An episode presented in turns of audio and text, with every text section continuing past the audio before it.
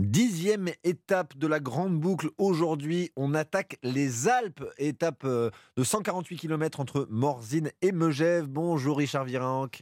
Bonjour, bonjour à tous. Alors c'est une journée de reprise euh, qui fait partie hein, de ces euh, exercices délicats à négocier pour les coureurs. Oui, exactement. On est dans les, on va dire, trois étapes euh, dans les Alpes. Euh, la première aujourd'hui, l'arrivée à la montée de l'Altiport à Megève. C'est une arrivée qui va pas être trop compliquée pour les favoris de ce Tour de France. Je ne pense pas qu'il y ait des choses importantes qui vont se passer. Ça va être place aux échappés, place peut-être aux coureurs français qui pourraient éventuellement s'imposer. Et les deux étapes suivantes, c'est-à-dire demain et après-demain, eh ben là, c'est vraiment dans le vif du sujet des Alpes. C'est les grosses étapes de montagne. C'est là où le maillot à poids va commencer à se dessiner. On va dire qui est capable d'aller euh, le chercher pour Paris, qui ne pourra pas le prendre. En tout cas, c'est des gros points à prendre sur ce, on va dire, ces trois jours qui arrivent. Bon, alors restons sur l'étape du jour. Euh, c'est ce qu'on appelle un, parcours accidenté. Euh, comme, on dit également dans le jargon, ça, devrait être un baroudeur qui devrait l'emporter aujourd'hui, Richard.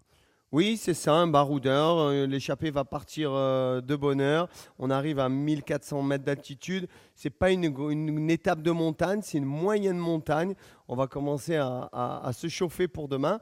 Donc euh, oui, les baroudeurs et on espère quelques Français pouvoir aller à, l'attaque à l'avant pour essayer peut-être d'emporter une étape. En tout cas, c'est sur les, cordes des coureurs français cette étape-là. Ah, donc ce serait quoi une, échappée qui devrait l'emporter hein?